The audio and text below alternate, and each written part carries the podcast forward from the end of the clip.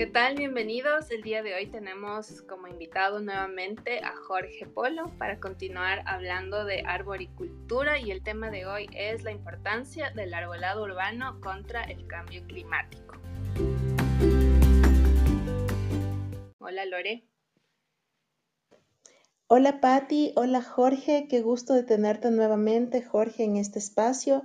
Eh, súper emocionada de hablar de este tema que considero que es muy importante en nuestro país, sobre todo que necesitamos mejorar muchísimo el tema de la conciencia sobre la arboricultura. Buenas noches, Patti. Buenas noches, Lore. Eh, gracias por invitarme otra vez a compartir este espacio tan, tan bonito. Muy amables.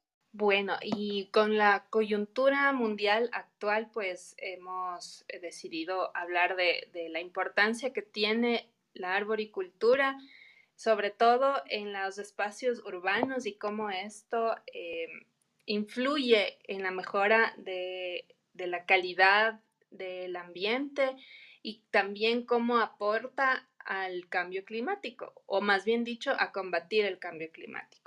¿Puedes hablarnos, Jorge, un poco de cuáles son los servicios ecosistémicos que se puede encontrar dentro de un espacio urbano que esté correctamente arbolado? Ya, básicamente los árboles cuando están en cantidad y son de calidad apropiada, con esto me refiero a un tamaño mínimo y salud eh, y, calidad estructural, que es un árbol que está en lo que llamamos el porte natural completo, un árbol que está entero, un árbol que está sano. Entonces él no, no está preocupado de sobrevivir él solito, sino que está haciendo aportes significativos al entorno. Principalmente en las ciudades, los árboles nos ofrecen una cantidad muy potente de servicios como son eh, retener materiales particulados en su follaje, polvo, eh, eh, bacterias, hongos, eh, virus. el follaje también nos da, emite, bueno, aparte de todo el, oxígeno, que, eso es un tema que ya lo conocemos, emite humedad al ambiente, humidifica el aire.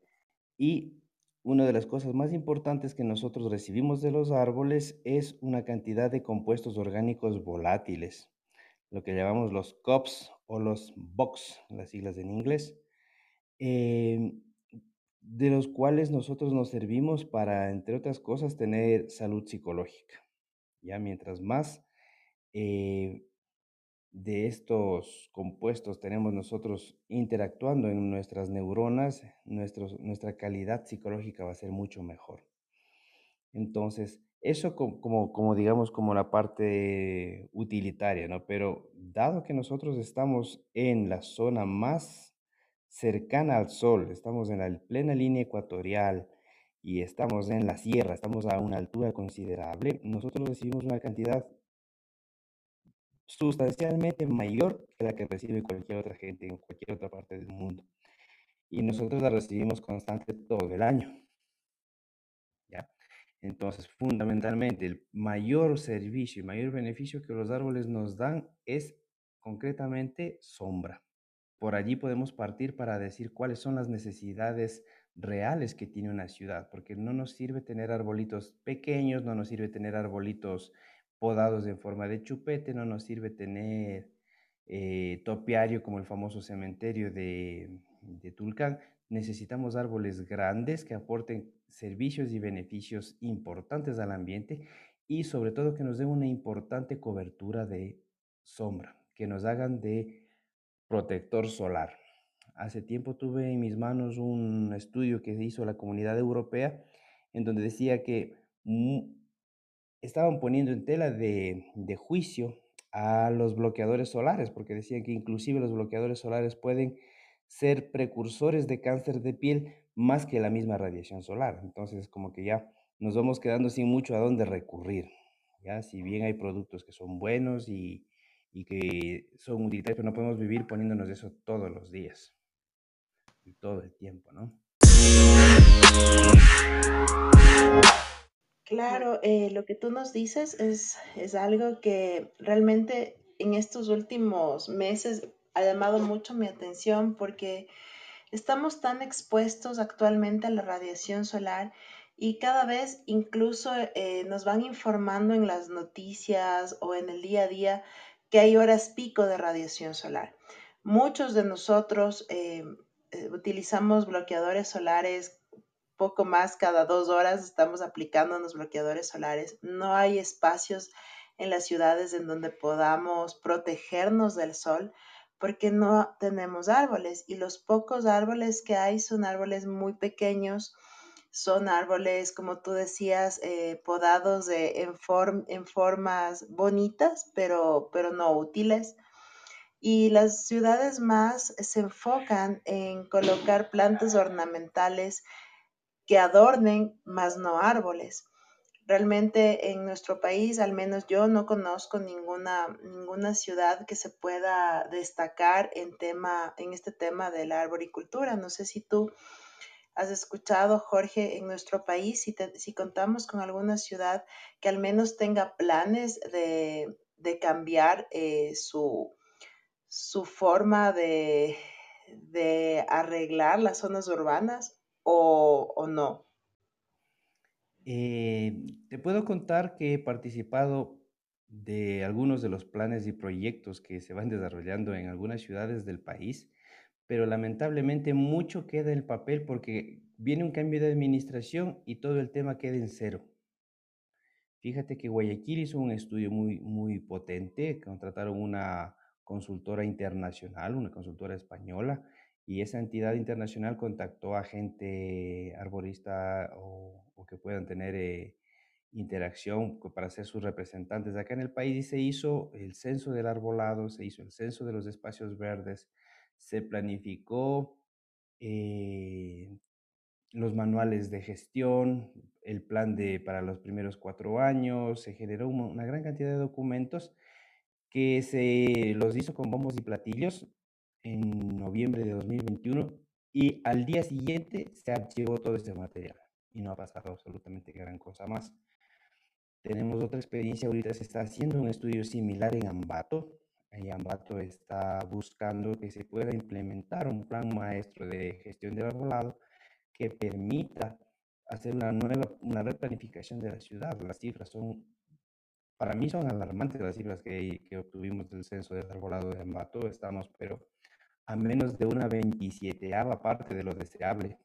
Quería preguntarte, em, ¿cuáles son las consideraciones que se deben tener para la siembra de árboles en entornos urbanos? Porque me imagino que hay que tener en cuenta, por ejemplo, el, el suelo, no sé, la carpa orgánica, qué tan alta debe ser, porque a veces son, hablamos de rellenos, por ejemplo, en Quito hay muchos rellenos.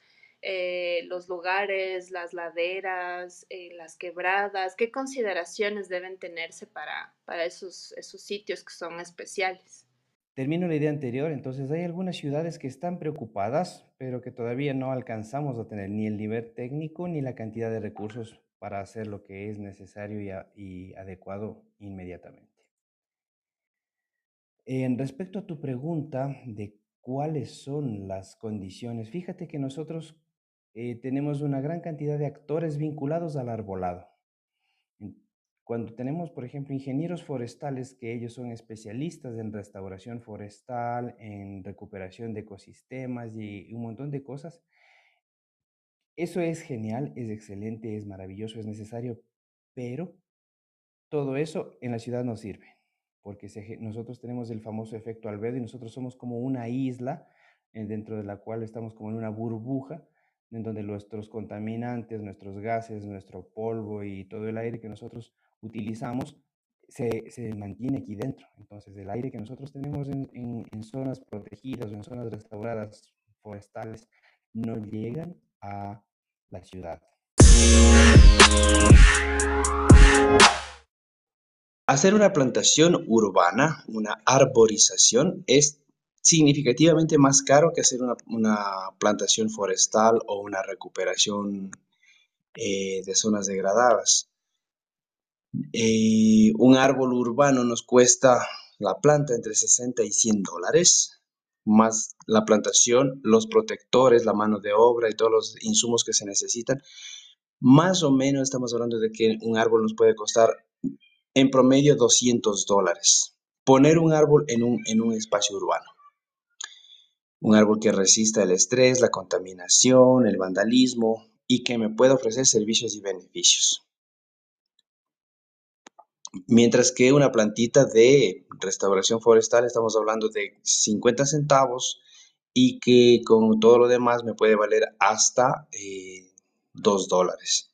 Entonces, eso marca una diferencia radical a la hora de hablar de gestión de arbolado urbano, porque con mil dólares yo pongo, o con dos mil dólares yo puedo poner una hectárea y en la ciudad puedo poner 10 árboles, y 10 árboles en la ciudad es nada, ¿ya? Entonces, en ese sentido, hay que replantear y reconsiderar las prioridades que tienen los municipios, los, los, gobiernos autónomos descentralizados, eh, que tienen que ser una gran inversión para obtener resultados a mediano plazo. Normalmente se nos ha terminado eh, la administración municipal antes de empezar a tener los resultados contundentes que podríamos esperar. Entonces, políticamente eso a nadie le gusta del todo. Tenemos que, como ciudadanos, empoderarnos de este derecho y exigir que se implemente, ¿no? Si los gobiernos están dispuestos a hacer megaproyectos con grandes inversiones eh, de obra civil, ¿por qué no poder hacer el esfuerzo para hacer una gran inversión de obra eh, ecológica y ambiental en beneficio de la ciudad y de la gente de una manera muy, muy concreta, ¿no? Claro, por eso te, te, preguntaba hace un momento de este tema de los servicios ecosistémicos, porque en ciudades como Quito, que son muy quebradas, por ejemplo, eh, enarbolar eh, sectores que son pendientes, que tienen quebradas, que tienen laderas, es importante para evitar temas como lo que ocurrió en la Gasca hace, ¿qué es? ¿Un año? ¿Un año un poco más? ¿Cómo le ves eso? Ya, aquí se mezclan varias cosas, porque fíjate que todo lo que pasó en la Gasca fue un, al, un alud ocasionado por una deforestación y por la obstrucción de, la, de las quebradas, pero que todo esto digamos que está por encimita del límite urbano, estrictamente hablando. Entonces, no es un problema de arbolado urbano, no es un problema de arborización, sino un problema de gestión y manejo de las laderas y de las áreas eh, externas a, a la mancha urbana.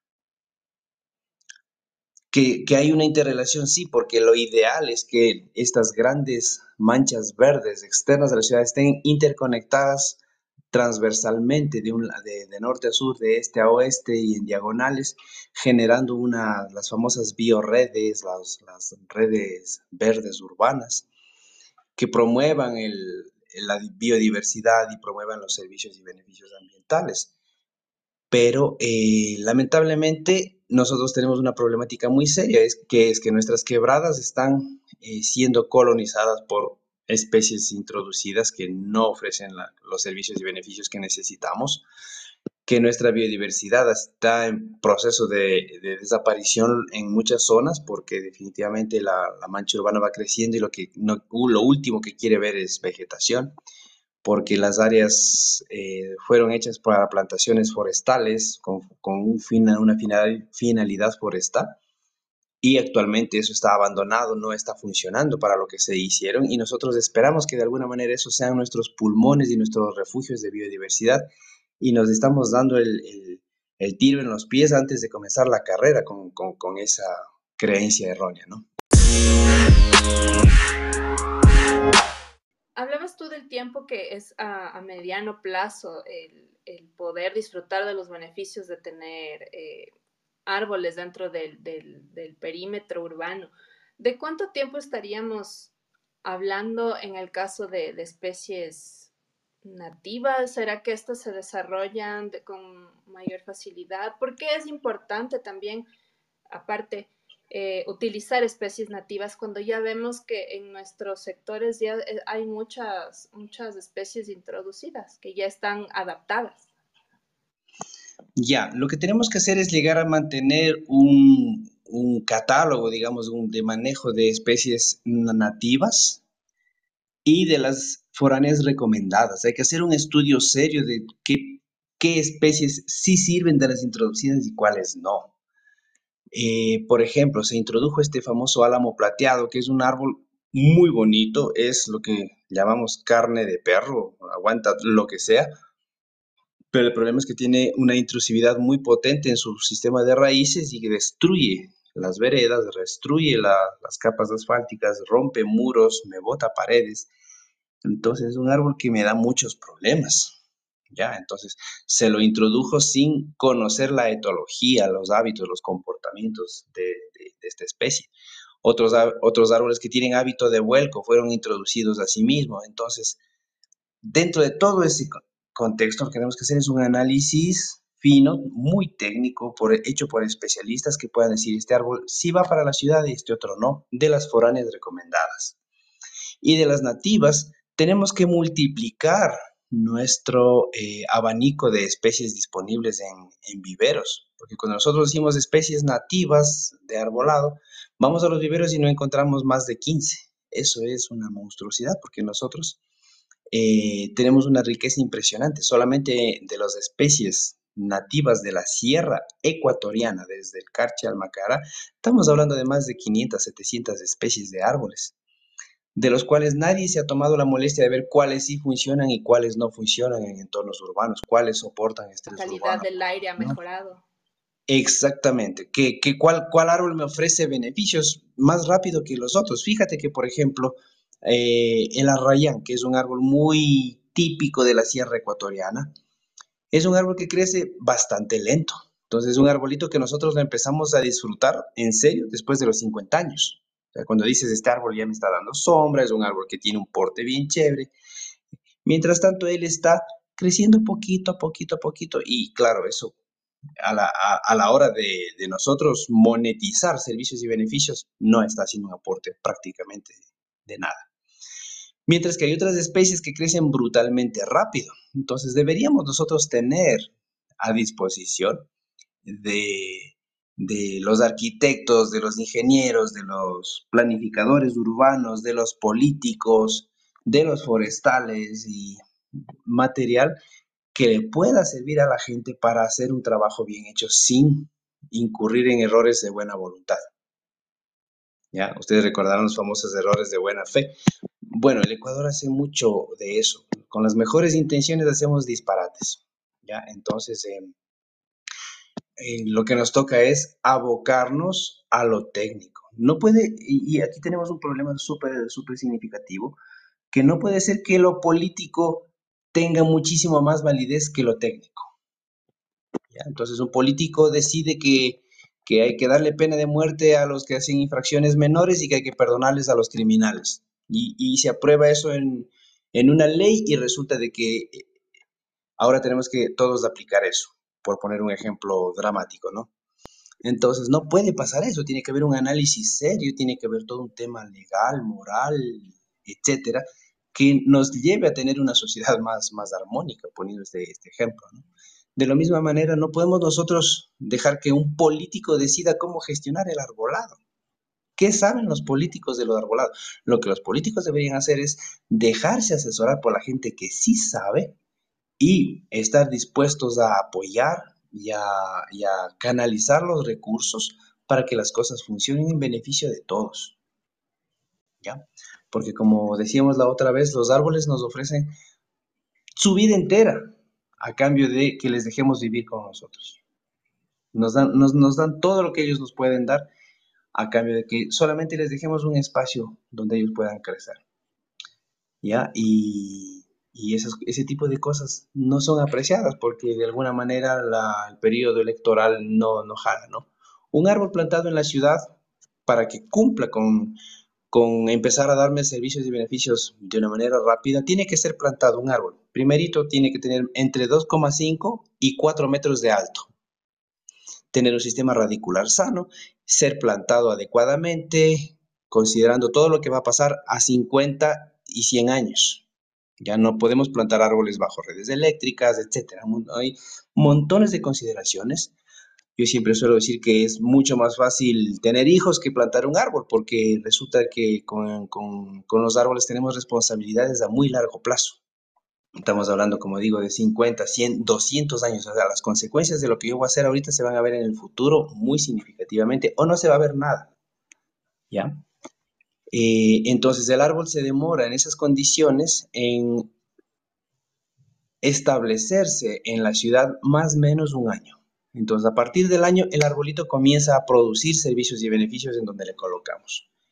Entonces, con eso ya estamos. ¿ya? Entonces, fíjate, es una inversión que de los estudios que se han hecho en Estados Unidos, en Europa, en Canadá, eh, por cada dólar invertido en arborización urbana se recupera servicios y beneficios para la gente en cuanto a, salud, calidad de vida, eh, etcétera, más o menos una relación de 8 a 1 como mínimo.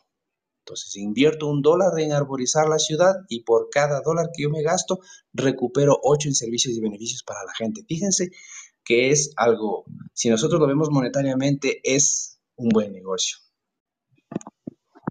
Exacto, lo que tú nos dices, eh, no, lo, no lo había pensado así, no sabía esta, esta relación. Y imagínate lo que, lo que mencionas, es una relación de 1 a 8, es grandioso, es casi que ganarte la lotería. Y no lo aplicamos. También me llamó mucho la atención cuando hiciste este comentario de los errores de buena fe.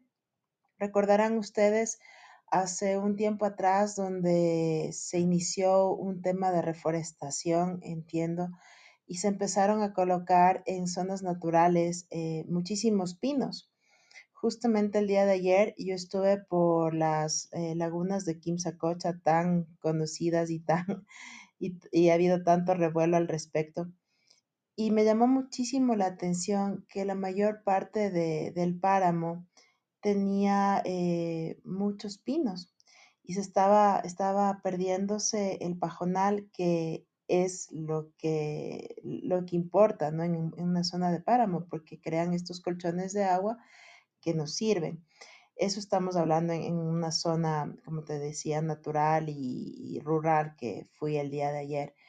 Pero ahora en, las ciudades, estos errores de buena fe, eh, lo que hacen las personas o lo que pide la ciudadanía es que se corten los árboles porque, como tú mencionas, interrumpen con el tema de alumbrado público o que las casas se van a caer o no están dentro de, eh, se necesitan construir, eh, no sé, más casas por el sector, entonces se talan los bosques y realmente no estamos, no estamos contribuyendo a nuestro beneficio, sino estamos complicándonos cada vez más.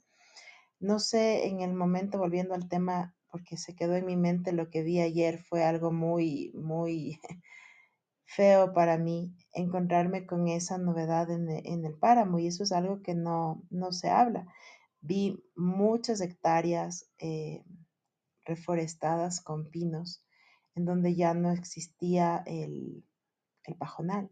Ahora, eh, inclusive los pinos que, como tú bien señalas, acidifican el suelo, eh, se toman el agua que es de los páramos y que hay pérdida para las, zonas agrícolas que están más abajo.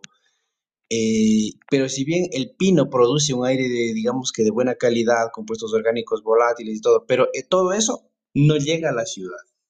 Si nosotros vemos la gente de la Tacunga, qué calidad de aire tiene, y ellos están ahí, del Parque Nacional Cotopaxi, es, es de risa todo esto, ¿no? los índices de radiación solar que hay en la Tacunga, la isla de calor que ellos tienen, si hiciéramos medición de, contaminantes y de, y de, ¿cómo se llaman?, de material particulado, es enorme. Ahorita que estamos recibiendo fuertes descargas del volcán Cotopaxi, está cayendo ceniza bastante. Entonces, fíjense, y ahí deberíamos tener a nuestro ejército defensor que deberían ser los árboles. Y la Tacunga es un cementerio de cemento.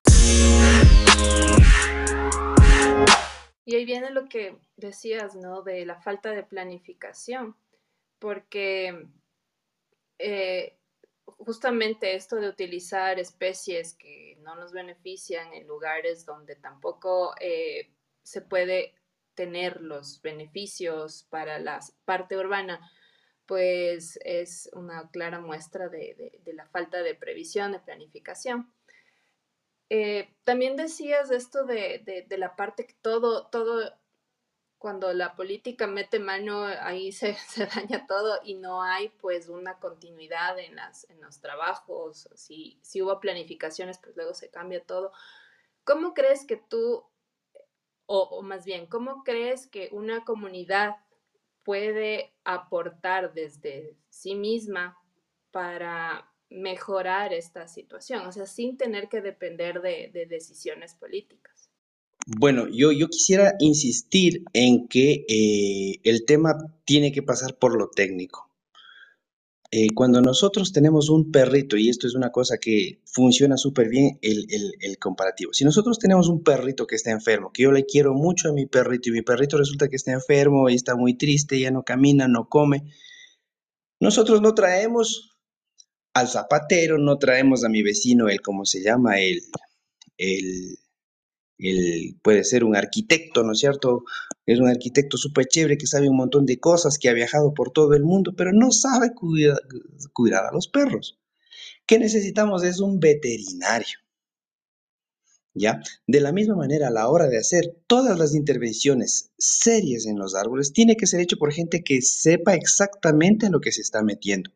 No es lo mismo plantar un árbol con visión forestal porque un árbol, por ejemplo, el, ah, ya que estamos mencionando los pinos, el pino entre los 9 y los 12 años ya se puede cosechar. Entonces, si es que yo planto semi, eh, plantitas de mala calidad, que la raíz estranguladora me va a matar la planta a los 15 años, a los 20 años, si yo cosecho el árbol a los 10 o 12, la planta no tuvo tiempo de morirse porque fue gestionada incorrectamente en los viveros. ¿Cierto? Mientras que si yo ese mismo pino lo pongo en la ciudad, me va a dar un problema porque me comporta riesgo y puede matar a una persona cuando se caiga a los 20 años, porque no fue adecuadamente gestionada en los viveros. Entonces, la planta que es para finalidad forestal debe tener una preparación muy particular. La planta que es para uso frutícola debe tener una preparación muy particular y la planta que es para árboles urbanos debe tener una, una configuración una, un diseño inclusive, ¿no? De cómo tiene que ser igualmente muy particular. Em, volviendo al tema de los perritos, eh, si yo tengo un San Bernardo y tengo un Chihuahua, yo no puedo darles de comer lo mismo. Y si el uno es más viejito que el otro, el San Bernardo es juvenil y el Chihuahua está viejito. Imagínense, yo no puedo darle de comer el mismo balanceado a los dos animales. Ambos son mis perritos, ambos tienen hasta mi apellido si ustedes quieren, pero no son, no pueden comer lo mismo. ¿ya? Entonces son finalidades diferentes. El uno necesita más proteína, el otro necesita menos carbohidratos, etcétera, ¿no? El perro viejito se le están cayendo los dientes, hay que darle una comida más suave, etcétera, ¿ya? De la misma manera, los árboles urbanos tienen que ser diseñados no es lo mismo poner un árbol en una vereda que en un parterre, que en un parque o que en el patio de la casa de una persona particular. Definitivamente, si yo estoy hablando de, por, poner un ejemplo que tengo aquí a la mano, un podocarpus, que es un árbol nativo de los Andes ecuatorianos, no puedo yo tener el mismo diseño para estos diferentes espacios. No sé si me hago entender. El, árbol que yo lo voy a poner en la casa de, de mi compadre, eh, puede ser un árbol que, no, que, esté como muy rústico, muy silvestre y que crezca como a él le parezca. Mientras que los árboles que van para parques tienen que tener un diseño que soporte los niños que se le van a trepar, eh, que soporte contaminación urbana, eh, etc. Y los que van para veredas tienen que soportar condiciones de mayor radiación, etcétera, etcétera. Entonces son una cantidad increíble de cosas que yo tengo que tener en mi cabeza a la hora de, eh, de hacer cualquier gestión con los árboles. ¿Ya? Ok, entonces no se recomienda que sin tener un técnico a mano se empiece con algún proyecto. Justamente em, un tema que siempre decimos eh, que es políticamente correcto, ¿no? La señora bonita plantando el árbol con sus tacos y todo, y con faldita plantando un árbol ahí en, la inauguración de, la nueva administración de, cual, de, un alcalde, el mismo alcalde de Eterno plantando los árboles, los niños de las escuelitas, los niños que son el futuro de la patria, ¿cómo no va a ser que ellos no estén plantando árboles, no? Pero resulta que todos esos árboles terminan muertos. Entonces, aparte de que es un desperdicio brutal de recursos. Eh, estamos hablando de seres vivos que se pierden día a día por hacer las cosas mal hechas, con las mejores intenciones. Claro, lo que tú nos comentas en realidad es así. Muchísimas, hay muchos programas o mucha propaganda también de gente sembrando árboles que no son los árboles adecuados para ese espacio. Y creo que todos hemos visto muy tristemente cuando nos encontramos pequeños árboles que están eh, ubicados en, veredas, que son árboles que están prácticamente muriendo porque seguramente no son los adecuados para esos espacios. Y, si uno se, se, fija y presta atención a cómo está ese ser vivo en ese lugar, es dramático porque se está muriendo, o sea, está agonizando en esos espacios. He visto muchos árboles así y la mayor parte de personas estamos acostumbrados a verlos ahí y a verlos secos o muriendo y nadie hace nada. Y como tú dices, es una es algo tan triste porque son seres vivos que se están eh, perdiendo cada día.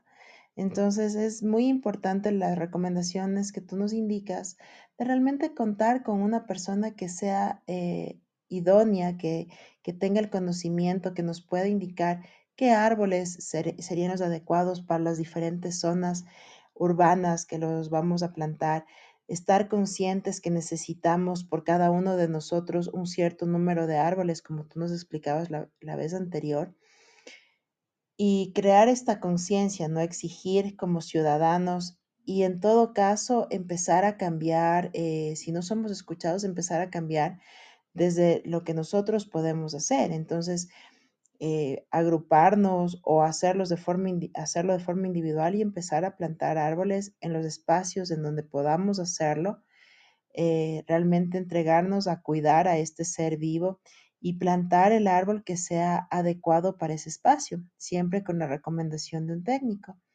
A nosotros nos gustaría eh, poder llegar con este mensaje de pronto a organizaciones más pequeñas en donde puedan eh, tener esa autoridad de ir cambiando sus espacios, sus, sus, espacios locales para sus comunidades locales.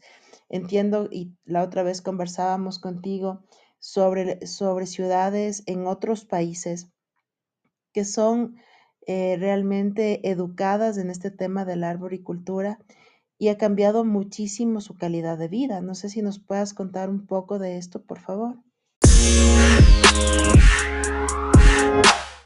Ya, lo que tú dices eh, es tremendamente lógico, ¿no? Porque la gente que nos va a escuchar va a decir, o sea, yo sí quería hacer algo, pero si es que es tan técnico, entonces mejor no me meto.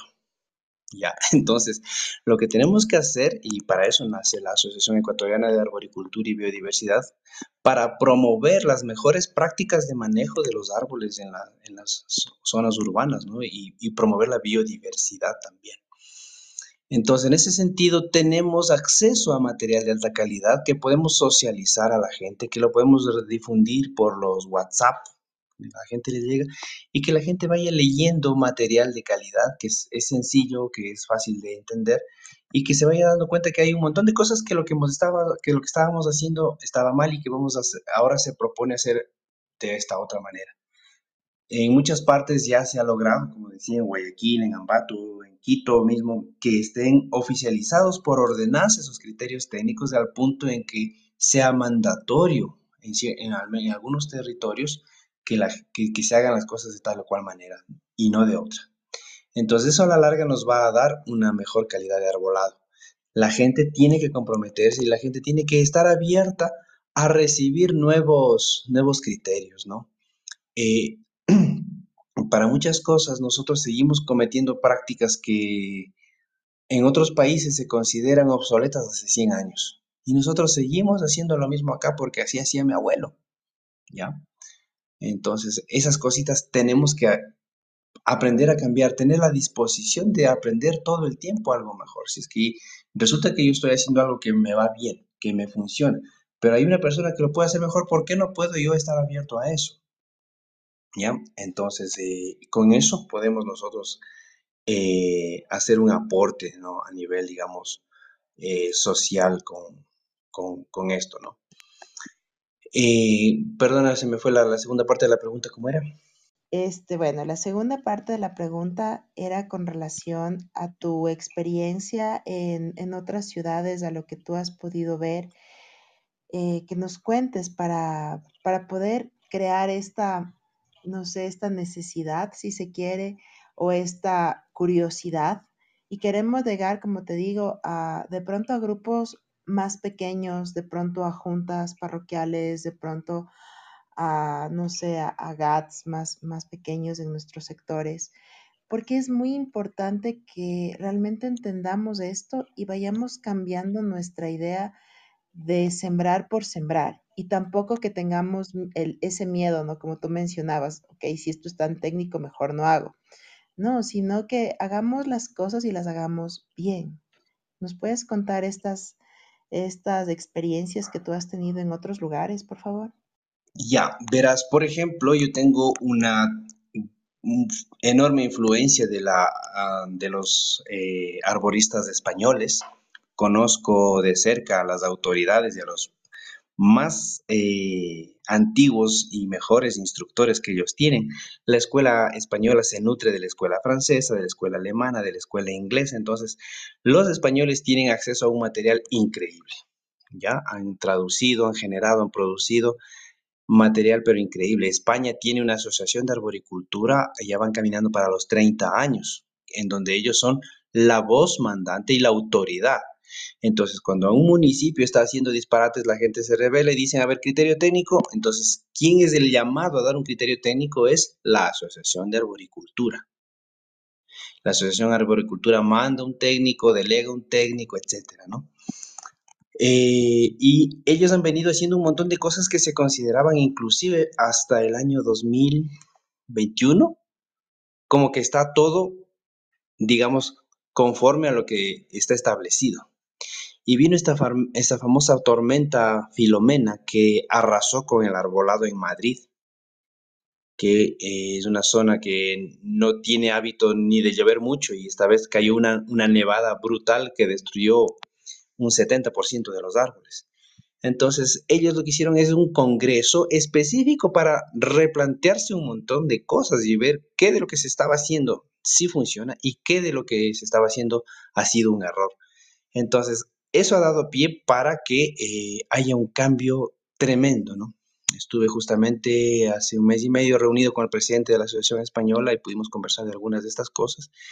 Y son, ellos están muy optimistas en sentido de que eh, el cambio que se viene es mucho más, porque parte primero de una humildad, de decir, bueno, resulta que no sabíamos lo que pensábamos, todo lo que pensábamos que sabíamos, pero ahora vamos a hacerlo eh, intentando incorporar algunas otras cosas. Entonces hay un cambio de, de mentalidad. Fíjense que ellos vienen hace 30 años trabajando y que ellos están dispuestos a seguir aprendiendo, están dispuestos a seguir mejorando.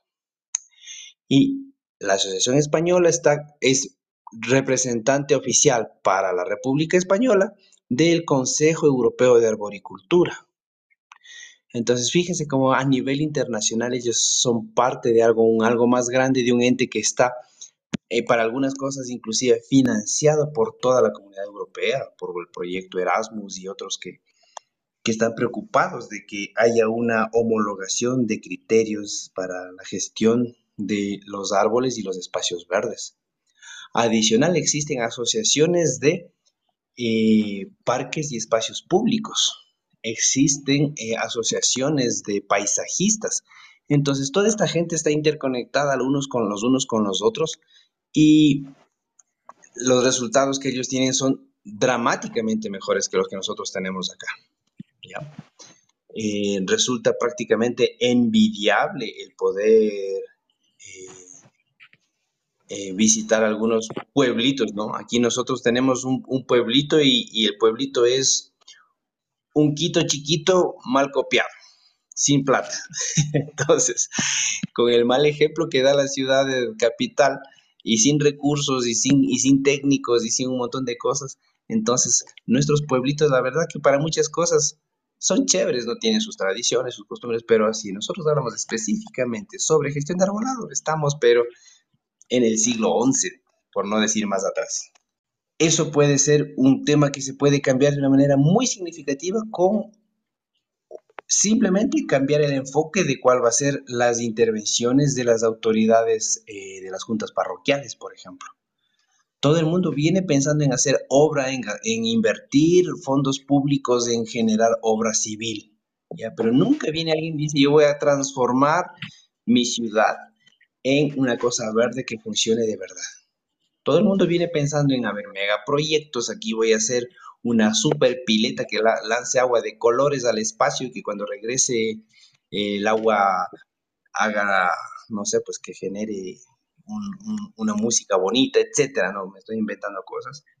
Y se hacen cosas impresionantes, puentes, túneles, pasos a desnivel, plazas, todo, y todo eso en, Europa, por ejemplo, la gente está abocada a gastar millones de dólares, y, perdón, de euros, en erradicar las plazas cementadas, en erradicar los espacios permeabilizados.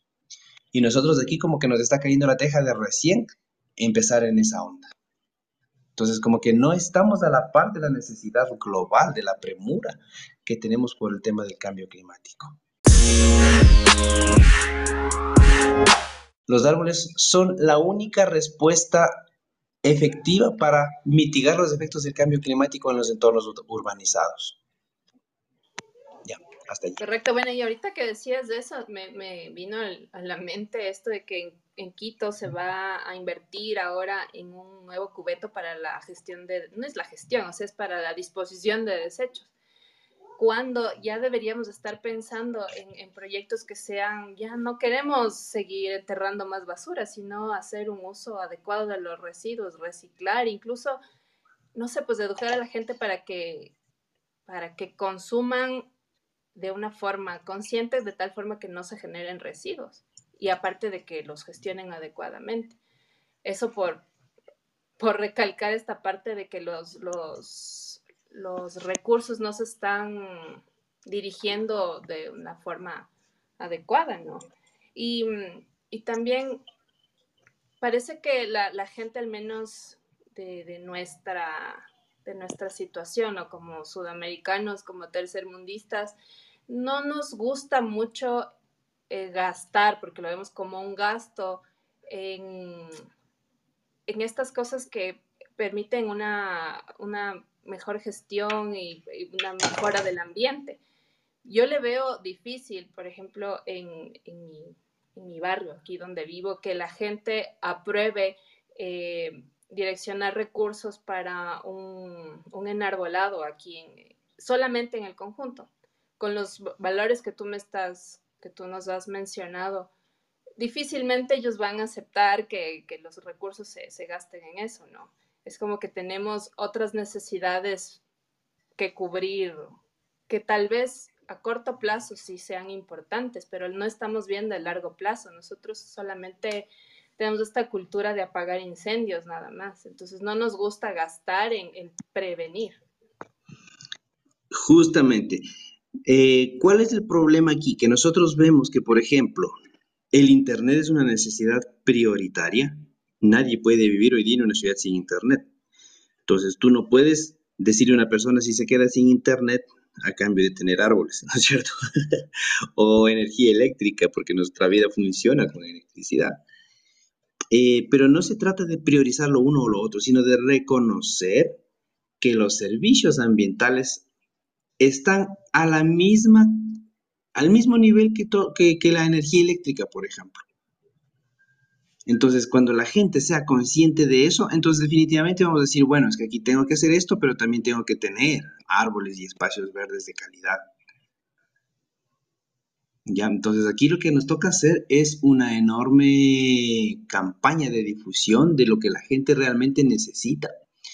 Eh, cuando hubo el Laudato Si que promovió el Papa Francisco, yo dije, qué chévere, se puede hacer cosas con la iglesia y con... Intenté contactar a la, a la, a la curia para, para, hacer estas cosas y no, no me dieron apertura. En la conferencia episcopal ecuatoriana es como que, mmm, eh, ¿y con cuánta plata nos van a colaborar más o menos? Una cosa así. Entonces, no, lo que nosotros queremos es concientizar a la gente, ¿no? Darle un mensaje a, toda la conferencia episcopal para que ellos repliquen ese mensaje en cada misa que se dé en, este país. Porque, como decía mi abuelo, a Dios rogando, pero con el mazo dando. Yo no puedo esperar que haya mejor calidad de vida y, no, no, ser capaz de plantar un árbol en la vida, ¿no?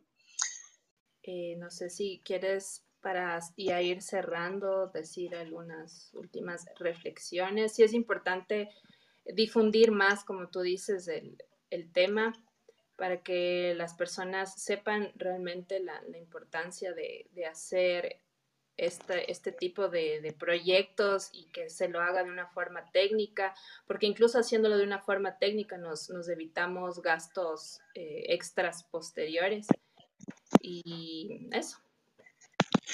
Bueno, justamente una de las razones por las que me entusiasma participar en cuanta entrevista, reportaje y en el caso de ustedes, que primera vez que hago podcast, me encanta participar porque de alguna manera yo sé que esto, con que le llegue a una persona, ya habremos hecho un, servicio. ¿ya? Ahora, si es que esto llega a bastante gente, imagínense, esto se puede ir multiplicando, se puede replicar. Entonces, por eso es que eh, este programa me parece tan genial porque tenemos la posibilidad de llegar a alguna gente. ¿Ya? Entonces, en ese, sentido, yo felicito y agradezco, como, como dijimos otra vez, porque esto es, es algo que tenemos que hacerlo, no es como, como la acción buena del día de los Boy Scouts. Yo necesito que alguien, un día, todos los días alguien se esté enterando de que necesitamos hacer este tipo de cosas que son apremiantes para la salud y calidad de vida de nosotros mismos. Como mensaje para cerrar, eh, la información está disponible, eh, los recursos técnicos están disponibles, la gente inclusive puede hacer sus propias investigaciones eh, respecto a decir, ah, bueno, mi papá tenía un quichuar o mi abuelo tenía un quichuar y yo no he visto quichuar en los viveros, voy a intentar reproducir el quichuar y voy a sacar plantitas y a lo mejor me, me sirve una para mi patio y le regalo una a mi vecino cosas así. Fíjense que las, pequeñas acciones pueden conseguir resultados increíbles cuando se multiplican.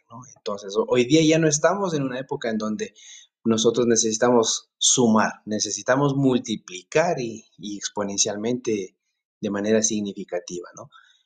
En ese sentido, eh, yo insisto con, con algunas frases de estos personajes a quienes admiro y que son, por ejemplo, Francis Ale, cuando él dice, cualquier árbol es mejor que ningún árbol. O frases como las de Ignacio Abela, que dice, el árbol que crece más lento es el que no se planta. ¿Ya? Eh, necesitamos de los árboles. Nosotros, sin los árboles, no duramos ni una semana en el planeta. Con los árboles, nosotros eh, somos eh, funcionales, efectivos, felices, mejores personas. Eh, lo, que, lo ya recordé lo que iba a mencionar hace un rato. fíjense que, por ejemplo, enfermedades como el Alzheimer están asociadas a la falta de arbolado en nuestras vidas porque nuestra mente no recibe la cantidad de compuestos orgánicos, perdón, nuestra mente, nuestro cerebro no recibe, nuestro sistema nervioso no recibe la cantidad de algunos compuestos orgánicos volátiles que le permiten funcionar adecuadamente. El Alzheimer es una enfermedad prácticamente de mediados del siglo XX para acá, ¿no? Antes no se escuchaban esas cosas. Y resulta que es porque nosotros hemos alterado nuestra forma de vida, estamos desconectados de la naturaleza. Entonces tenemos la responsabilidad por nosotros mismos y por las futuras generaciones. Así que vamos a poner más árboles. Eh, sería bonito si en el podcast podemos colocar el enlace de un manual técnico de cómo plantar árboles y cosas así, para que la gente pueda acceder a ese material, ¿no? que está disponible, es gratuito y que, y que le puede servir.